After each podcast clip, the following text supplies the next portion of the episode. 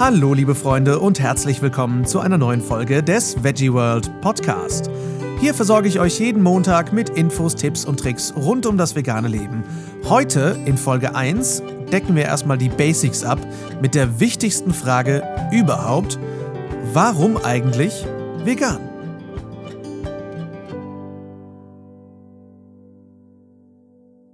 Schön, dass ihr eingeschaltet habt. Ich bin der Lars und heute geht es wirklich um die absolute Überfrage. Wie kommt es eigentlich, dass vegan so im Mainstream angekommen ist, in der Mitte der Gesellschaft, mag man fast sagen? Äh, warum entscheiden sich so viele Leute für einen komplett pflanzlichen Lebensstil? Hier in Deutschland erleben wir ja gerade eine erstaunliche Wandlung. Denn ähm, laut einer Studie von 2016 leben aktuell 8 Millionen Vegetarier in Deutschland und 1,3 Millionen Veganer. 1,3 Millionen. 2008 waren es noch 80.000. Ja, also eine, eine mehr als Verzehnfachung der Veganer in den letzten acht Jahren. Wie kann das sein und warum äh, machen die Menschen das? Also ich denke, dass äh, warum äh, ist das so explodiert, ist natürlich auch äh, der Vernetzung geschuldet. Wir äh, haben eine enorme Explosion der Social-Media-Plattformen erlebt und die Menschen sind viel verknüpfter als noch vor acht Jahren.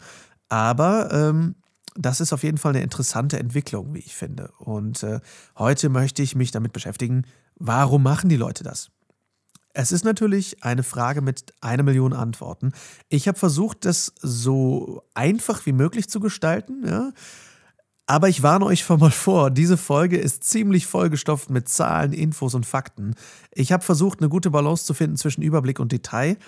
Wenn euch also zwischendurch der Kopf raucht, keine Sorge, euch geht es nicht alleine so. Mir ging das auch so, als ich mich das erste Mal mit dem Thema beschäftigt habe. Und ähm, es ist natürlich auch ein, ja, ein großes Thema.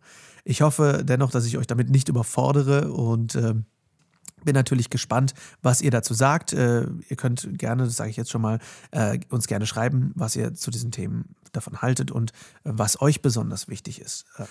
Und natürlich, was mir wichtig ist, warum seid ihr eigentlich äh, vegan oder interessiert euch für das Thema? Gerade die Veganer unter euch, die alten Hasen oder die frisch vegan gewordenen Menschen.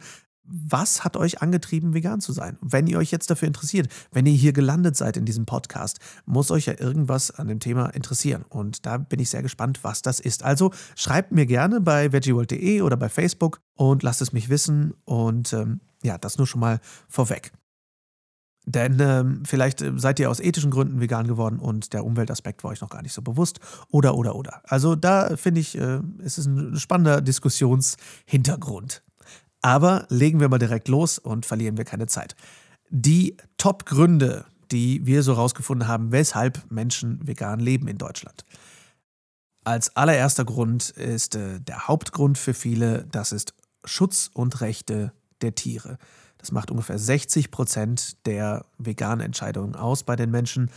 In Deutschland wurden 2016 laut dem Statistischen Bundesamt 753 Millionen Tiere geschlachtet.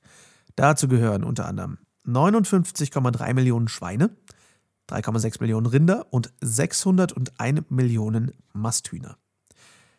Dabei werden Kaninchen und ähnliches und Fische noch gar nicht mit berücksichtigt. Man äh, geht davon aus, dass laut dem Fleischatlas 2014 äh, über 60 Milliarden Tiere weltweit jedes Jahr geschlachtet werden. 60 Milliarden Tiere. Ich erinnere, wir sind irgendwas zwischen 7 und 8 Milliarden Menschen gerade auf dem Planeten. 60 Milliarden Tiere äh, werden jedes Jahr geschlachtet. Und auch da reden wir noch nicht von Fisch.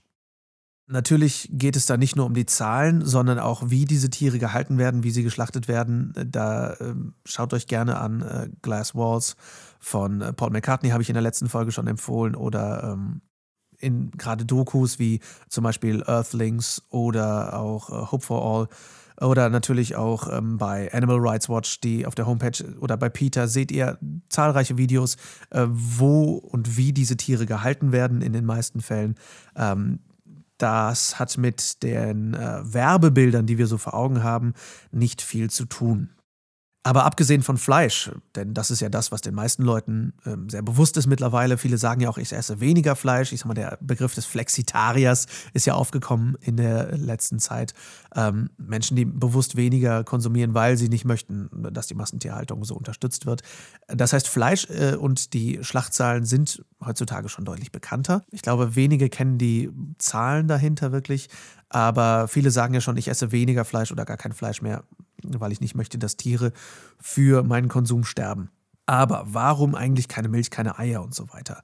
Da möchte ich jetzt auch nicht zu sehr ins Detail gehen, das würde diese Folge auf jeden Fall sprengen, aber nur ein paar Zahlen, die ähm, viele dazu bringen, über das Thema Milch und Eier nachzudenken. Zum Beispiel liegt die natürliche Lebenserwartung einer Kuh bei 20 Jahren. Eine Milchkuh wird allerdings nur vier bis fünf Jahre alt. Denn äh, Kühe müssen zur Milchproduktion natürlich regelmäßig neu geschwängert werden, um Milch zu geben. Das ist ein Faktum, was uns irgendwie durch die Werbung abhanden gekommen ist.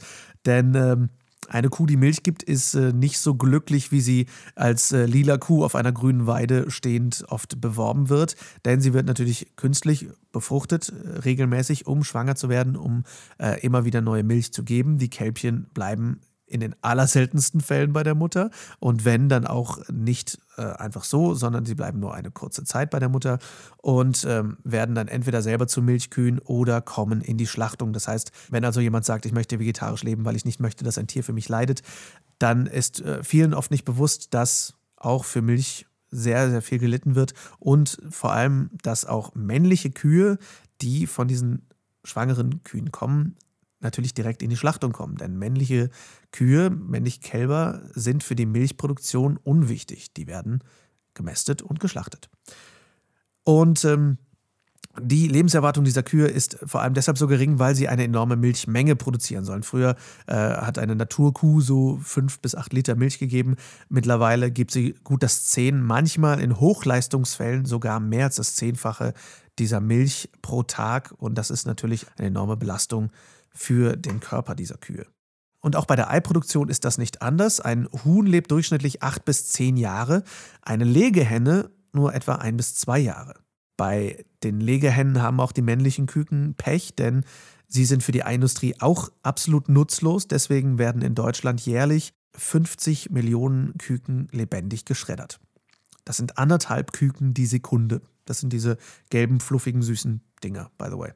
Also das sind auch enorme Zahlen, die hm, den meisten Menschen nicht bewusst sind, die natürlich auch nicht so beworben werden.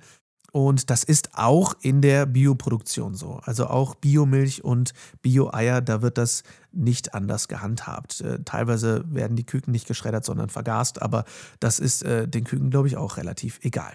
Also das ist schon ziemlich harter Tobak, aber wie gesagt, ich möchte da nicht zu sehr ins Detail gehen. Ich möchte euch nur sagen, okay, das sind oft so die, die größten Hämmer an Infos, die mich auf jeden Fall damals sehr erwischt haben und wo ich gesagt habe, pff, okay, das wusste ich nicht, das äh, habe ich mir ganz anders vorgestellt und äh, das muss doch irgendwie anders gehen. Zweiter großer Grund, gesunde Ernährung. Die weltweit erste große Vegetarierstudie wurde in den USA 1960 durchgeführt das war die Adventist Mortality Study und äh, wurde mit 15.000 Teilnehmern über 26 Jahre lang durchgeführt.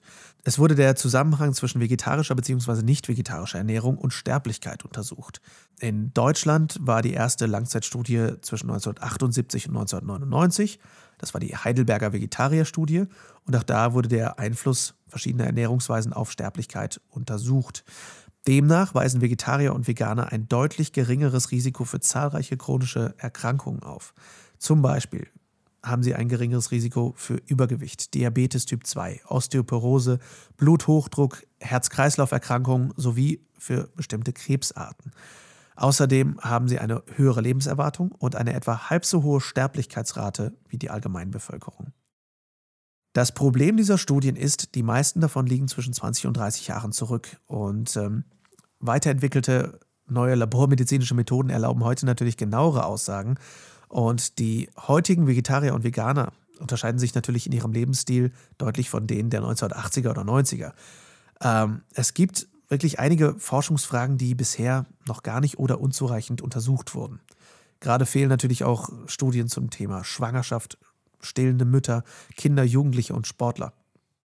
Und das sind natürlich alles Themen, die mir sehr unter den Nägeln brennen, zumal ich selber genug Menschen kenne, sowohl Mütter als auch äh, Kinder und Jugendliche und Sportler, die hervorragend mit der veganen Lebensweise leben und gerade Sportler, die unglaubliche Leistungen vollbringen, gerade Regenerationszeiten etc. werden da verbessert bei vielen. Und ähm, Deswegen werde ich in den folgenden Episoden auch deutlich mehr auf diese Themen eingehen und vor allem Interviews führen mit Menschen, die diese Erfahrungen persönlich gemacht haben. Denn mich fuchst das so ein bisschen, dass ich da so wenig zu diesen Themen an Studien gefunden habe und bleibe da dran.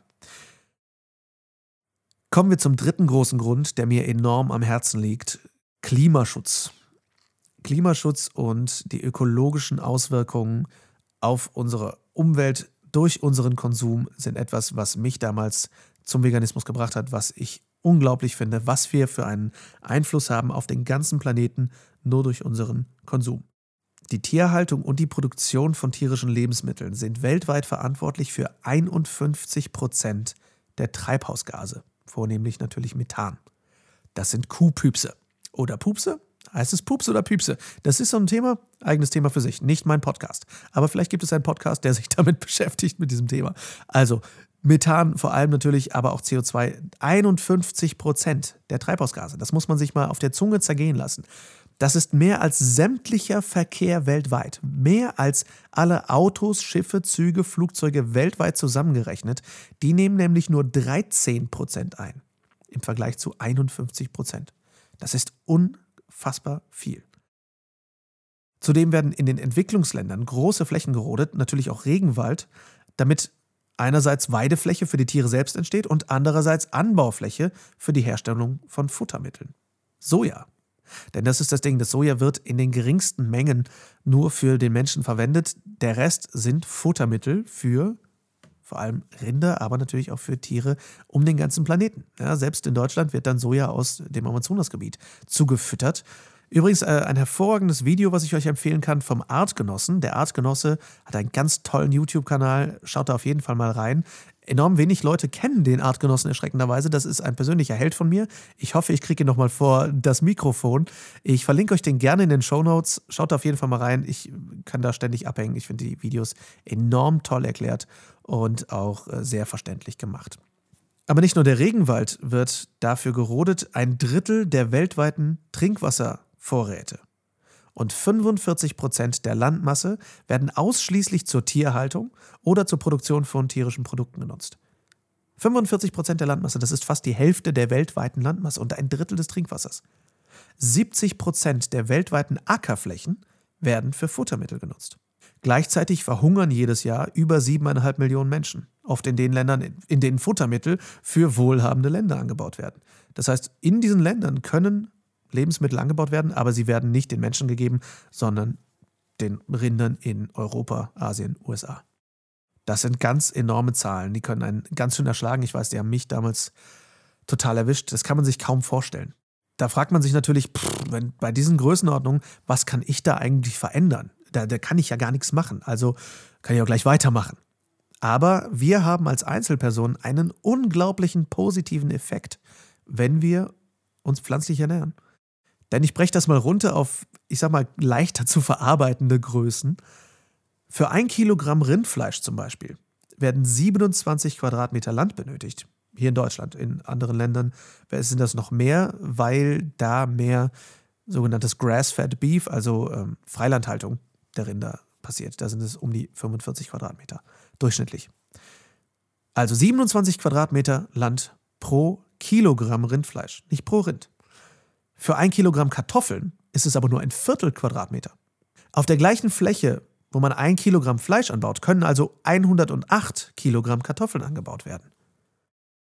Und vom Wasserverbrauch eines einzigen Hamburger-Patties ja, ihr erinnert euch, die kleinen braunen Dinger, die bei Fastfood-Ketten zwischen die Pappbrötchen geknallt werden.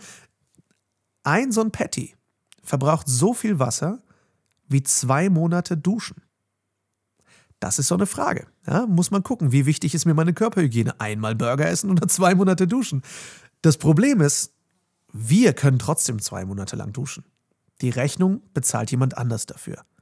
Und wo wir bei Wasser sind, das Thema Fisch fällt leider oft unter den Tisch Ha, das war ein Reim. Ha, und ich habe es nicht mal beabsichtigt. Cool.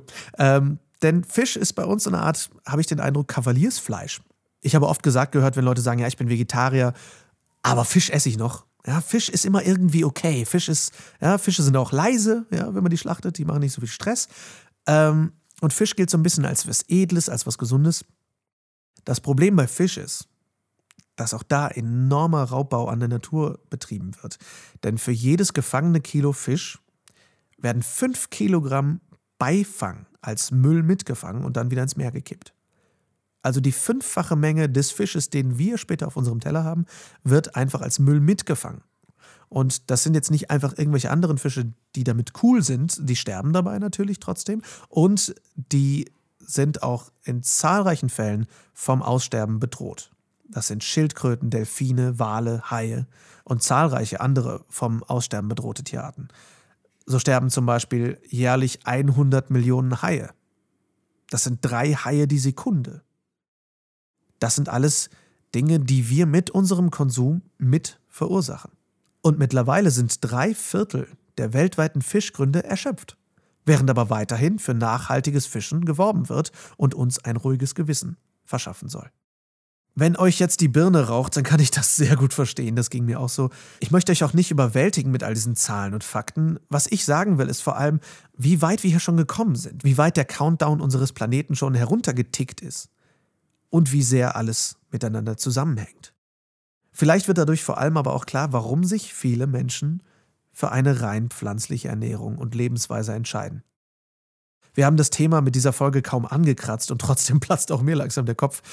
Denn ähm, das ist überwältigend. Aber gleichzeitig, das Tolle daran ist, dass die Umstellung ganz einfach ist und dass wir nur etwas anders kaufen müssen. Wir müssen dafür nicht unglaubliche Heldentaten vollbringen. Wir können Schritt für Schritt mit unserem kleinen Stimmchen etwas verändern. Und das finde ich unglaublich motivierend. Und das Umstellen, das Starten ist wirklich, wirklich einfach. Und wie ihr das angehen könnt, wie ihr den Start ins vegane Leben in die Hand nehmt, darum geht es in der nächsten Folge. Wenn ihr aber bis dahin nicht warten wollt und sofort loslegen, schaut gerne mal auf veggieworld.de nach, da gibt es gute Tipps. Oder tragt euch zum Beispiel auf veganstart.de in den Newsletter ein und beginnt das 30-Tage-Startprogramm für eine vegane Ernährung. Oder Deutschland ist vegan hat tolle Rezepte. Wir verlinken euch die alle in den Show Notes. Und wenn euch die Folge gefallen hat, dann gebt uns gerne eine Bewertung ab bei iTunes oder der Podcast-Plattform eurer Wahl. Schreibt uns gerne eure Fragen und Gedanken bei veggieworld.de oder auf Facebook. Folgt uns auch gerne bei Instagram, wenn ihr da auf dem Laufenden gehalten werden möchtet. Ich werde mir Mühe geben, so viele Fragen wie möglich von euch in den nächsten Folgen zu beantworten. Es werden vielleicht nicht alle werden, aber das liegt mir wirklich sehr am Herzen, dass wir da im Austausch sind. Denn es geht nicht darum, dass ich euch vollquatsche, sondern dass wir gemeinsam was verändern können. Ich freue mich auf jeden Fall sehr auf nächsten Montag, wenn es dann heißt, wie starte ich vegan? Und danke euch sehr für eure Ohrenzeit. Bis bald. Ciao, ciao.